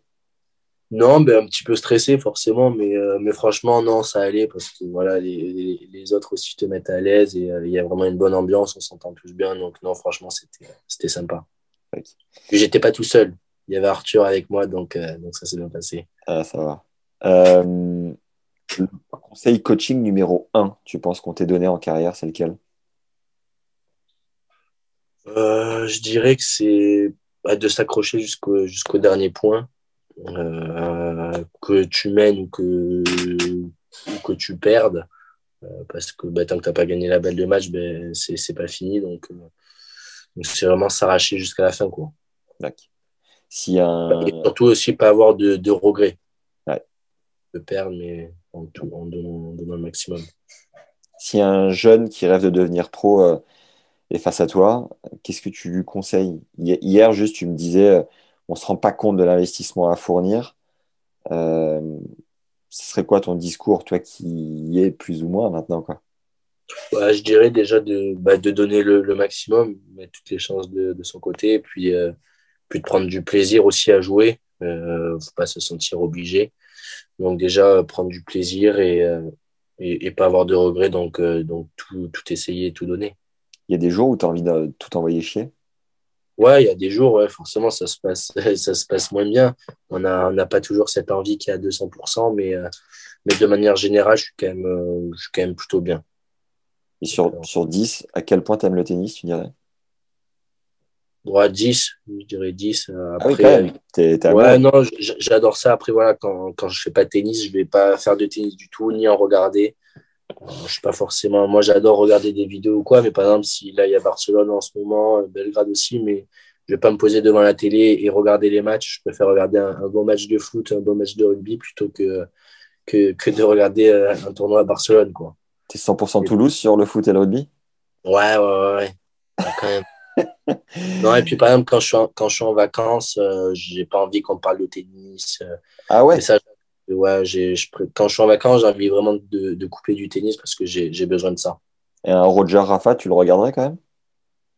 S'il y a un Roger Rafa ou quoi, ouais, je le regarde, mais je vais peut-être pas regarder tout le match, quoi. D'accord. Je vais regarder un petit peu, mais ouais, vraiment, quand je suis en vacances, déjà, qu'on on est tout le temps sur un terrain de tennis tous les jours ou quoi. Donc, quand je peux couper un petit peu, même une semaine, 15 jours, je vais, ça me fait du bien. T'es plus euh, Roger, Rafa, Joko, Danil, Alcaraz ou Ben Bonzi? Ben Bonzi. je m'attendais pas à ça, mais ouais, direct.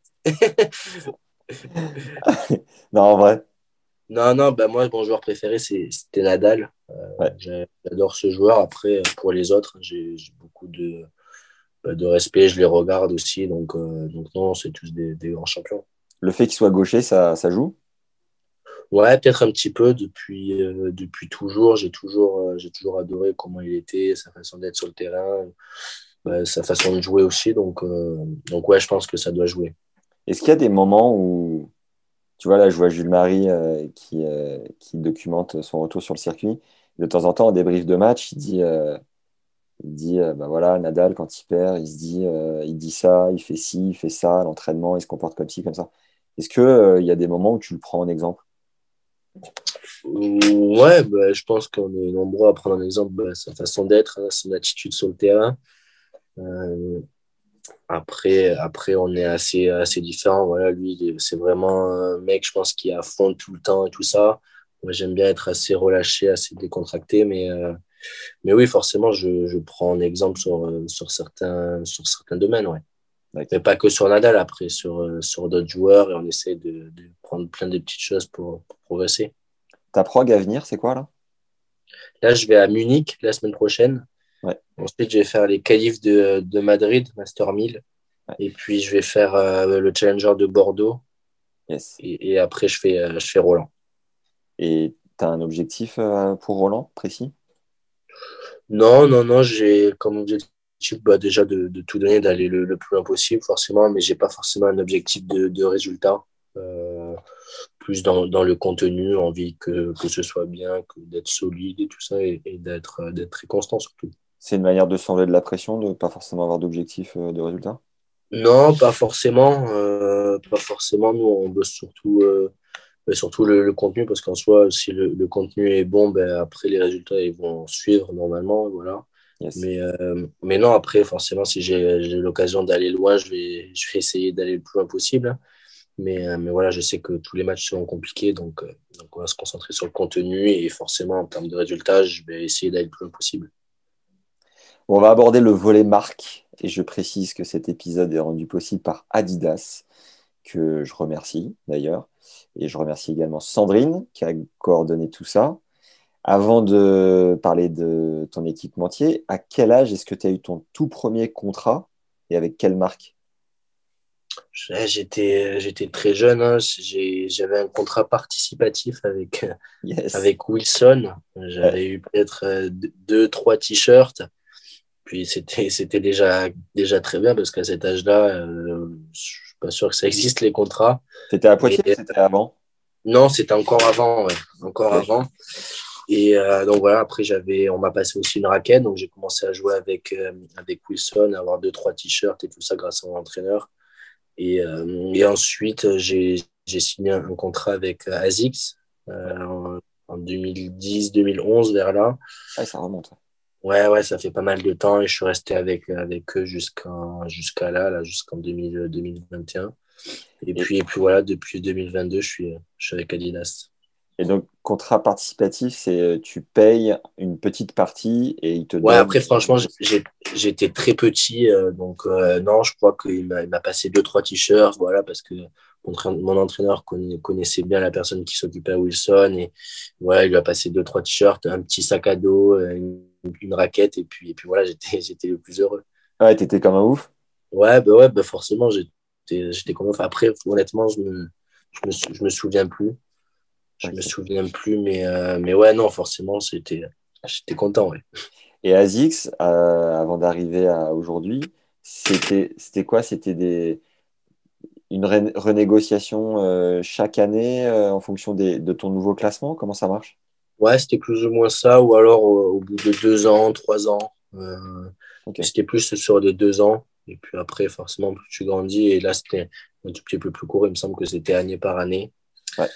voilà, là, j'étais en fin de contrat. Il y a Adidas qui est arrivé. Donc, forcément, voilà, il y a eu les négociations entre ASICS, Adidas. Et, voilà. Et, comment s'est fait le rapprochement et pourquoi, du coup, tu as, opté pour Adidas? Bah, bah, Non, non, mais pour, pour être honnête, c'est aussi par rapport à, mon agent. Voilà, Adidas les a contactés. J'ai pris contact aussi avec, euh, avec la marque. Et puis, voilà, on, a fait des, des, petites réunions pour aussi voir le, le projet qu'ils avaient envie de faire avec moi. Et puis, ça me, semblait, euh, ça me semblait vachement bien. ASICS, ça faisait quand même voilà, plus de 10 ans que j'étais avec eux.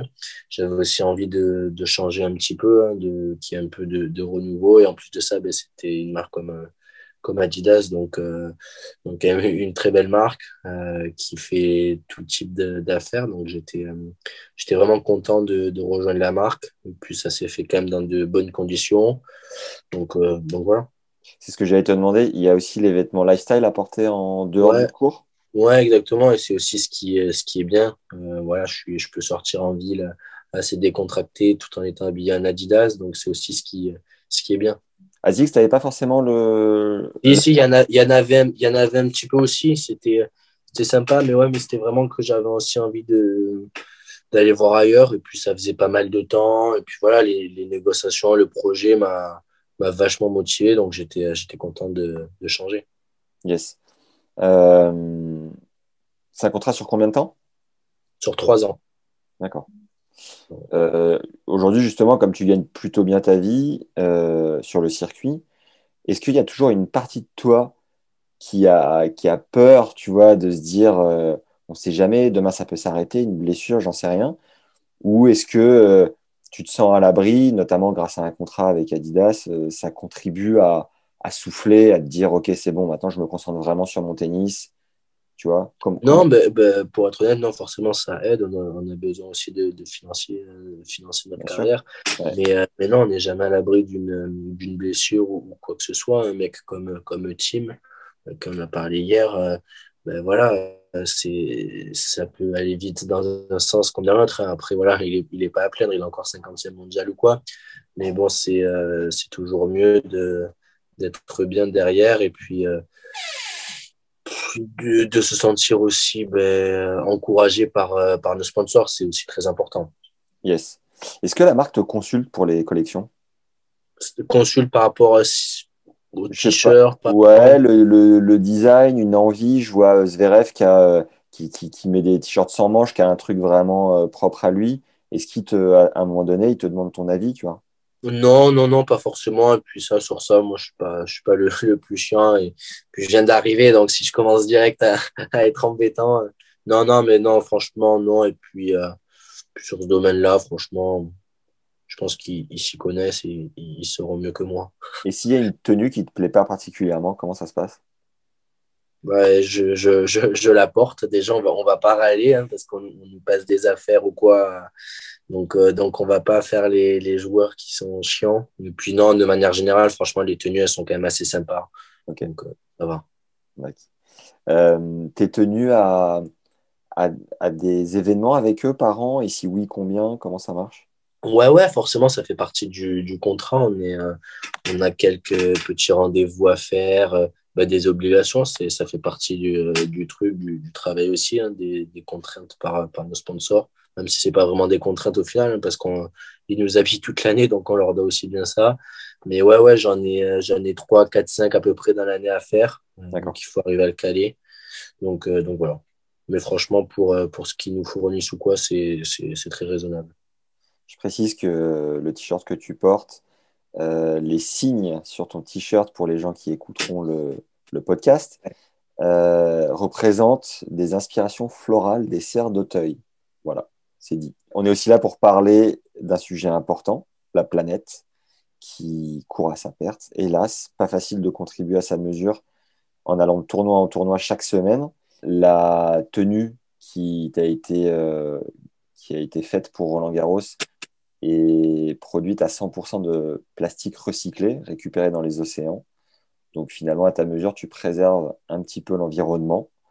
Euh, comment sont les matières? Qu'est-ce que tu que en penses? Est-ce que ça change quelque chose? Non, franchement, la matière est un petit peu différente, mais elle est vachement agréable, euh, vachement agréable à jouer.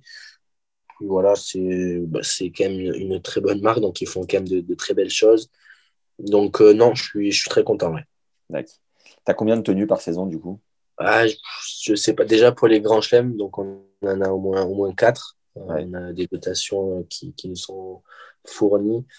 Après, dans l'année, je sais pas trop. Je dirais peut-être une, une petite dizaine, une dizaine. Euh, voilà. Je sais que par exemple celle-ci, je l'apporte sur terre battue jusqu'à jusqu'à Roland Garros du coup.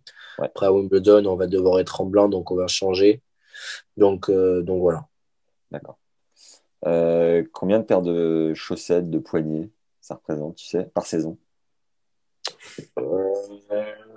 Surtout chaussures. Chaussures énormément parce que moi, je, je glisse sur dur.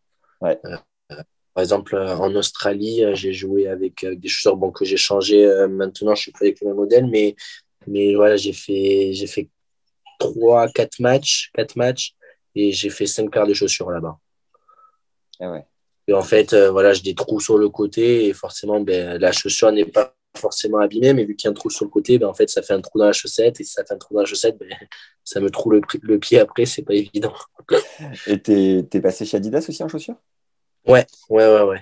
D'accord. Et ils te font un, un modèle sur mesure renforcé à ce. à- Du coup, ouais, en fait, j'ai changé parce qu'au final, la chaussure me, me, co- me correspondait pas assez. J'ai changé, j'ai pris un autre modèle qui me correspond beaucoup mieux.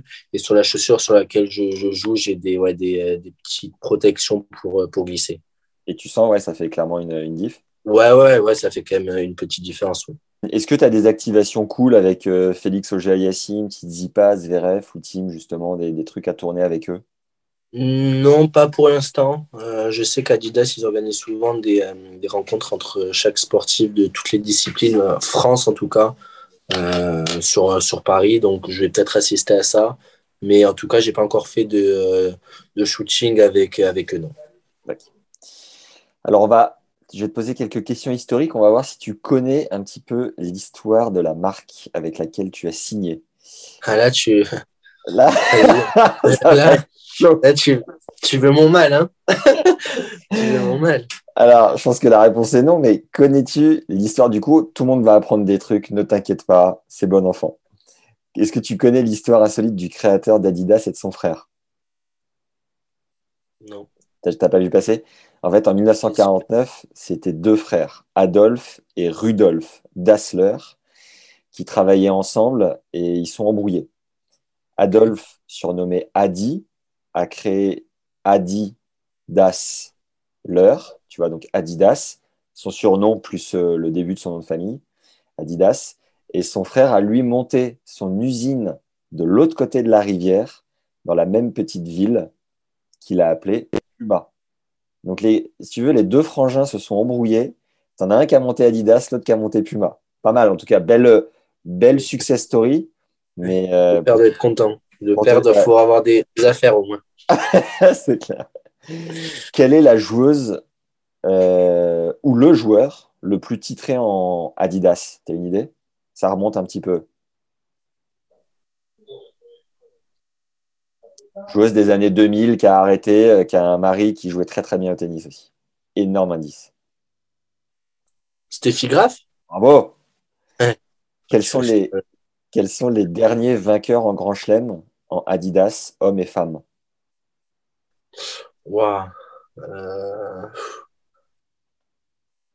Hommes, on en a- Femmes, ouais, femmes, c'est très récent. Euh, non, ouais, très récent, non. euh, on est dans du. Ça fait 4 ans déjà. C'est Kerber? Ouais, Kerber, bravo. Wimbledon 2018. Ouais. Et, et mec, on en a parlé déjà deux, trois fois dans le podcast. Il y avait mais contre Tsonga en 2008. Ah, ça remonte. Là, il, y a beaucoup, Euh. il y a beaucoup plus récent, deux ans. Ah ben, il y a Tim. Absolument. Team à l'US Open Oui. en, en 2020. Ouais. Ouais. Quel jeu sponsorisé par Adidas a révolutionné le marketing dans le tennis? Un indice, t'es un petit peu jeune, on a 10 ans d'écart, et moi, à mon époque, elle faisait rêver tous les joueurs de, de mon époque. Une blonde, qui? une blonde russe. Non, toujours pas. Toi, tu as dû connaître Anna Ivanovic, la Serbe. Ouais. C'était un peu euh, son alter ego euh, blonde, Anna Kournikova. Ah, ah ouais, ok. Kournikova avec ses robes, euh, si tu veux, c'était c'était la folie. ouais, ouais. Mais elle a, elle, a, elle, elle a arrêté il y a longtemps, non? Ouais, elle a arrêté il y a longtemps. Ouais, elle a... Ce qui ouais. ce qui est fou, c'est qu'elle a jamais rien gagné. Je crois qu'elle n'a jamais gagné un seul titre, d'ailleurs, parce que c'est euh, Hingis qui, euh, qui, qui remportait toutes les finales. Parce que c'était une telle icône. Euh, c'est vraiment la fille qui a révolutionné l'image du tennis avec ses robes, euh, même si Sabatini à l'époque était très jolie. Konikova, ça a été, ça a été un symbole. Quoi, tu vois. Vrai ou faux, avant de devenir en 78 la Stan Smith, puis une des paires de sneakers les plus vendues dans le monde, la chaussure s'appelait de sa création de 64 à 78 la François Truffion. Vrai ou faux Faux? Faux, absolument. Elle s'appelait la Robert Hayé. Et oui, je savais. Et voilà, t'es là. en fait, c'était son créateur, Robert Hayé, un des meilleurs joueurs euh, de tennis français dans les années 60. Ok. Et je crois que son fils avait repris le flambeau d'ailleurs. Euh, Je devais faire une interview avec son fils. Bref, je t'en dirai plus plus tard. ok, on termine avec quelques questions de fin euh, pour sortir un petit peu du spectre au tennis. Comment est-ce que tu gères la distance? J'ai cru comprendre que tu étais en couple. Comment est-ce que tu gères le, le circuit et le fait d'être à distance avec ta copine Plutôt, plutôt bien. Euh, bon, même si forcément j'aimerais la voir euh, tous les jours, mais, mais bon, c'est pas possible. Mais non, ça se passe plutôt pas mal. Et puis, euh, elle essaye de venir de temps en temps sur les tournois. Donc, donc non, franchement, ça se passe plutôt bien. Elle fait quoi dans la vie? Elle est là, elle est en fait, elle fait son stage, elle est en Afrique du Sud. Ah donc, elle est partie faire un stage pour son école. Voilà, c'était obligatoire. Mais bon, au final, voilà, elle est en Afrique du Sud, mais qu'elle soit, qu'elle soit à Toulouse ou en Afrique du Sud, quand je suis en tournoi, ben, je suis en tournoi. Donc, au final, voilà. Et puis après, il n'y a pas de décalage horaire et c'est pour quatre mois. Donc, euh, donc ça va. Ok. Est-ce qu'il y a un livre que tu aimes particulièrement? Je lis pas. Je vais pas, je vais pas mentir, je lis pas. Un film, du coup, que tu nous recommanderais? Non, moi, j'adore tous les, euh, tous les Fast and Furious. Donc, euh, voilà. C'est mes films préférés. Le concert le plus ouf auquel tu as assisté? J'en ai pas, j'en ai quasiment jamais fait. J'ai eu la chance de faire euh, Big Fleu au lit euh, à Toulouse au Stadium. Euh, Ouais. C'était, c'était pour leur première fois, donc c'était quand même assez sympa. Mais bon, il pleuvait ce jour-là, donc c'était un peu chiant. au mental Est-ce qu'il y a une citation que tu aimes bien? Hmm, non. Qui aime bien châtie bien. Est-ce que est-ce que tu as déjà vu passer une ou deux interviews de Tennis Legend? Ouais. Les- Et je dis pas ça pour faire plaisir, non, j'ai, vu un petit peu, ouais, donc ouais, de temps en temps. Ok. Tu te souviens d'une euh, d'une que tu as écoutée ou pas? Après, honnêtement, je, je regarde un petit peu, je regarde pas forcément tout le temps tout en entier, mais, euh, mais je sais que déjà que tu avais pas mal de monde, donc euh, donc c'est des choses qui, c'est un truc qui fonctionne bien. Et euh, non, si je dois te dire un moment, j'en ai pas vraiment. Je sais que tu étais avec Santoro, si je me trompe pas. Ouais. On a fait une avec Santoro, que j'ai regardé un petit peu. Et puis, et puis voilà. Est-ce qu'il y a une personne que tu nous recommanderais euh, d'avoir au micro que tu aimerais toi entendre? Ben Bonzi. Mais je l'ai déjà eu. euh, Ah, Excuse-moi, excuse-moi. non, euh... ouais, je sais pas si tu as fait Hugo Humbert. Hugo Invert, pas encore. Voilà, pourquoi pas. hein. Ouais.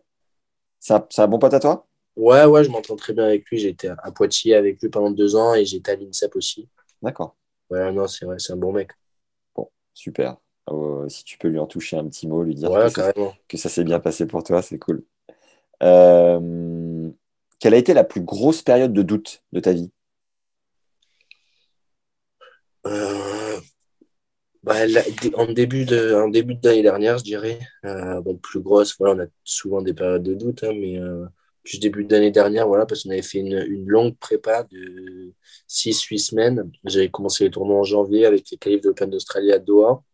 Et en fait, j'avais pas gagné un match pendant, pendant un mois et demi, donc c'est compliqué hein, de jouer chaque semaine et de pas gagner un match, de revenir, de s'entraîner tout le temps. Donc c'était assez compliqué, mais, euh, mais voilà. Après, c'était période de doute, mais voilà, il y, y a quand même pire dans la vie. Et comment t'en es sorti? En fait, en gagnant, un match, le challenger de, de, Cherbourg, au final, j'ai coupé un peu la, la dynamique et j'ai gagné un match. Et puis après, forcément, la confiance est revenue et ça s'est bien passé par la suite. Et maintenant que cette période est derrière toi, qu'est-ce que ton toi qui a un peu plus d'expérience te dirait à ton toi de l'époque? Bah, De mettre plus les choses euh, en œuvre pour que ça se passe bien, justement, parce que là, c'était pas forcément le cas. J'étais dans une mauvaise spirale et j'essayais pas vraiment non plus de la couper. Donc, euh, donc c'est plus, euh, voilà, quitte à, faire un petit break ou vraiment à, péter les plombs, mais un bon coup pour mm. qu'ensuite ça, ça se libère pour, pour que ça aille mieux. D'accord. C'est quoi ton truc à toi pour devenir une meilleure personne?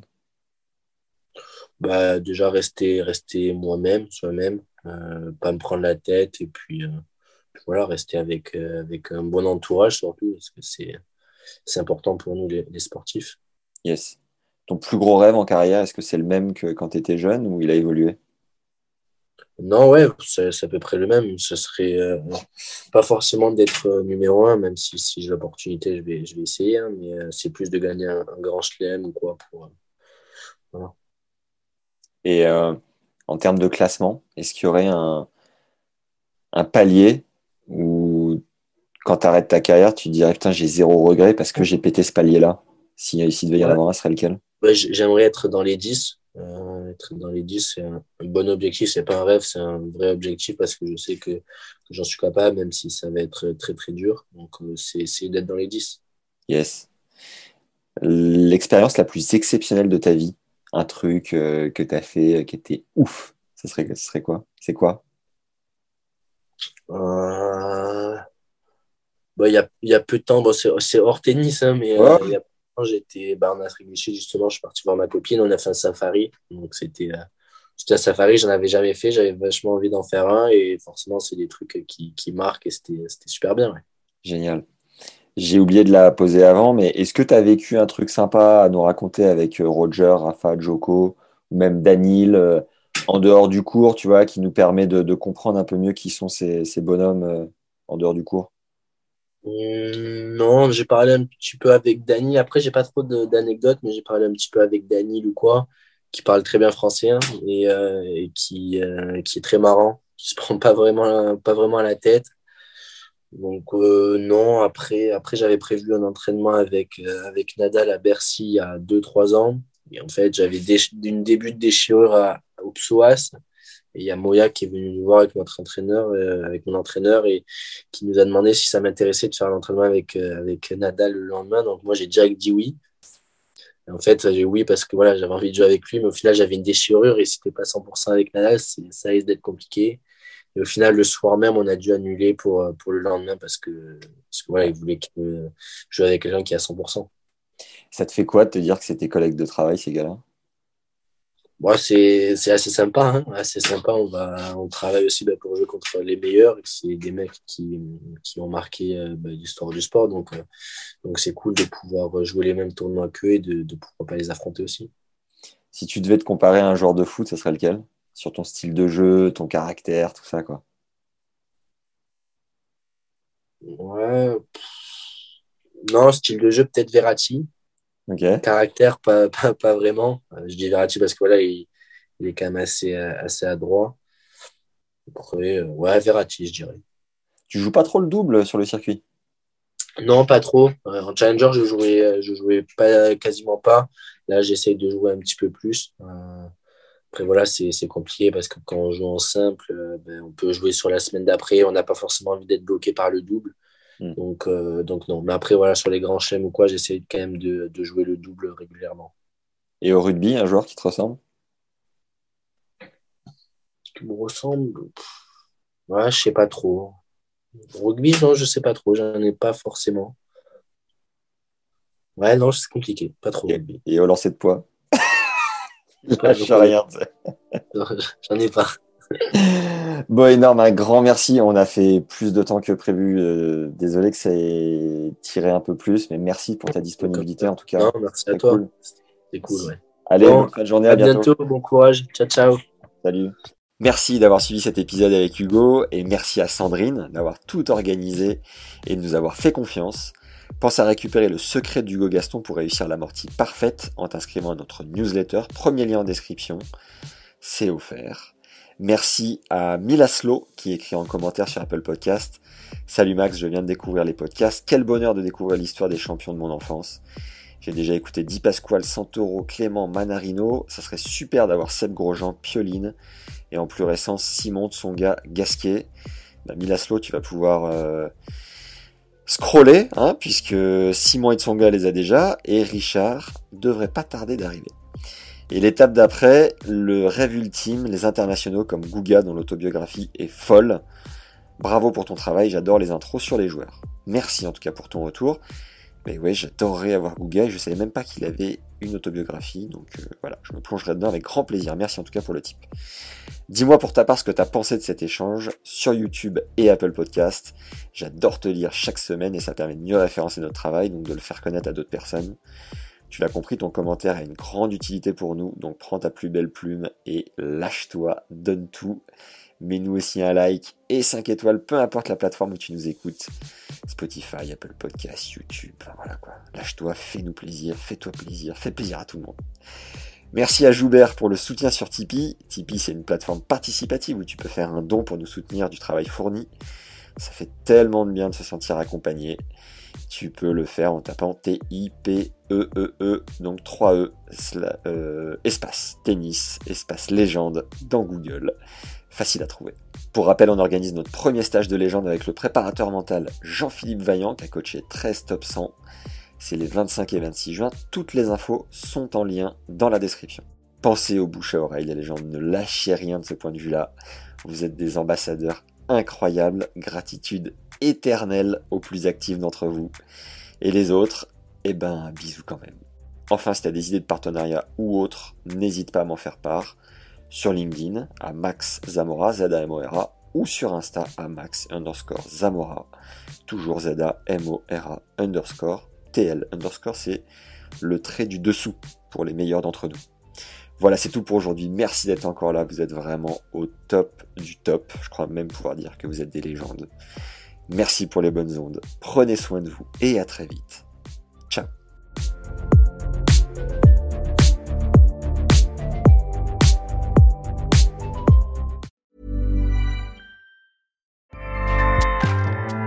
ACAST powers the world's best podcasts.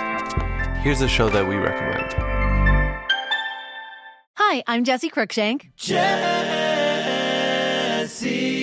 Cruikshank. I host the number one comedy podcast called Phone a Friend. Girl, let's phone a friend. Not only do I break down the biggest stories in pop culture with guests like Dan Levy and members of InSync, I do it with my own personal boy band singing jingles throughout because it's my show. It's your show, girl. New episodes of Phone a Friend Yeah. drop Thursdays wherever you get your podcasts. So work it, girl. Yeah, work it. Okay, that's enough. ACAST helps creators launch, grow, and monetize their podcasts everywhere. ACAST.com.